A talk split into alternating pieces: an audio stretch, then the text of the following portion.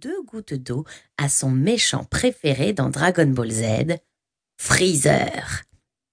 Oui, monsieur, répond-il mine de rien.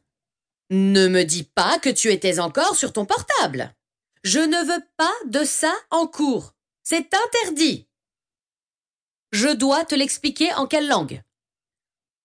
Euh, je faisais une recherche sur Internet pour apprendre des trucs sur le lieu, monsieur.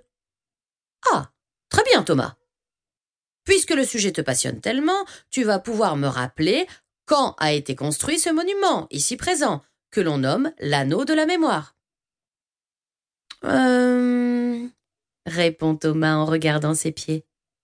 Tu as cinq secondes. Réfléchis, sinon c'est le zéro en interro oral, mon grand. 1913. Tu plaisantes, Thomas crie M. Moleda. Sous l'effet de la colère, son visage devient tout rouge. Explique-moi, comment on aurait pu bâtir un édifice en hommage aux soldats morts pendant la Première Guerre mondiale alors que celle-ci n'avait même pas encore débuté? Euh. Qu'est-ce que je vais faire de toi, Thomas? Bon, c'est le zéro et un mot en prime dans ton carnet de liaison à faire signer par tes parents. Qui peut me répondre? Mathéo lève le doigt, conscient qu'il va de nouveau s'attirer les foudres de la bande de Thomas. Avec ses deux copains, Jacques et Vincent, on les appelle l'équipe des cancres. Ils n'arrêtent pas de faire des bêtises et passent leur temps à perturber la classe. Ce sont des brutes et ils n'ont pas grand-chose dans le ciboulot, comme le dit souvent M. Moleda. Oui, Mathéo dit le professeur en pointant du doigt le jeune garçon. C'était en novembre 2014. Le président Hollande est même venu inaugurer l'endroit, déclare-t-il fièrement. Correct s'exclame le professeur en imitant une présentatrice d'un célèbre jeu télévisé. Thomas, encore vexé de s'être fait prendre par M. Moleda, chuchote un faillot plein de reproches.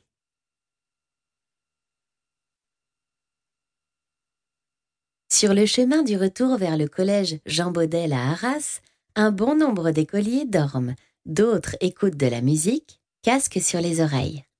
Au fond du bus, sur la dernière banquette, la bande des cancres chahute comme à son habitude.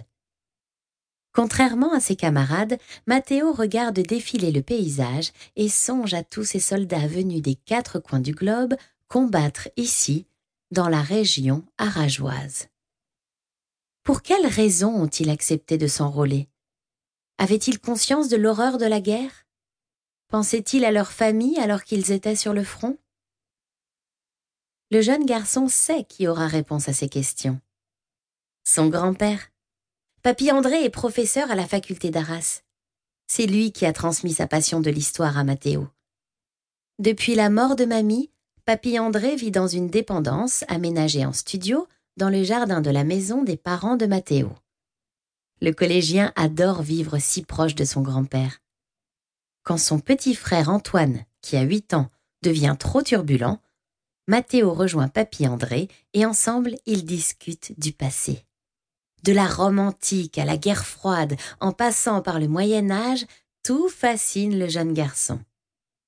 Dès son retour à la maison, Mathéo compte bien raconter la fabuleuse journée qu'il vient de passer à Notre-Dame de Lorette sur les traces des soldats britanniques.